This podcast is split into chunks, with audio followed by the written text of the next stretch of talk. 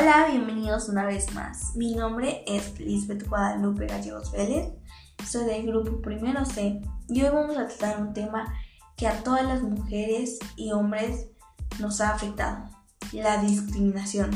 Más allá de la discriminación, vamos a hablar sobre cómo concientizar a las mujeres sobre sus derechos para que no sufran discriminación. También no es solo concientizar a la mujer, sino también concientizar a la sociedad de que no haya discriminación. Muchas veces en los trabajos hacen menos a las mujeres los hombres, porque según ellos nosotras no servimos para eso. Pero alto, no solo son los hombres a las mujeres, también son de mujer a mujer. Obvio, creo que no saben que somos iguales y que tenemos los mismos derechos. Lo primero que debemos saber es que la discriminación laboral hacia la mujer se refiere a la diferencia o distinción que hay en condiciones del trabajo. Con respecto a un hombre, con esto nos referimos a que hay desigualdad laboral entre hombres y mujeres, como yo lo estaba diciendo hace un rato. Además, las mujeres enfrentamos a grandes desventajas en el mundo del trabajo. Les pagan menos a los hombres y mujeres incluso cuando hacen los mismos experimentos o hacen las mismas cosas, por así decirlo.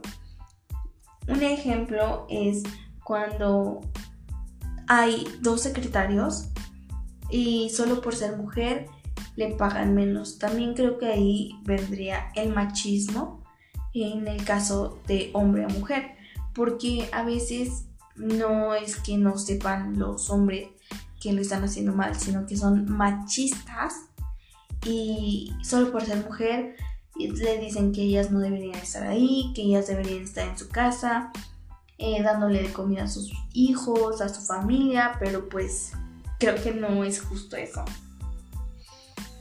Eh, además, en América Latina y el Caribe ganan el 84% de un hombre gana más que la mujer, según el índice de los mejores trabajos. Una propuesta que yo tengo y que quiero hacer a todos es campañas. Quiero que todos apoyen yendo a las campañas que se harán.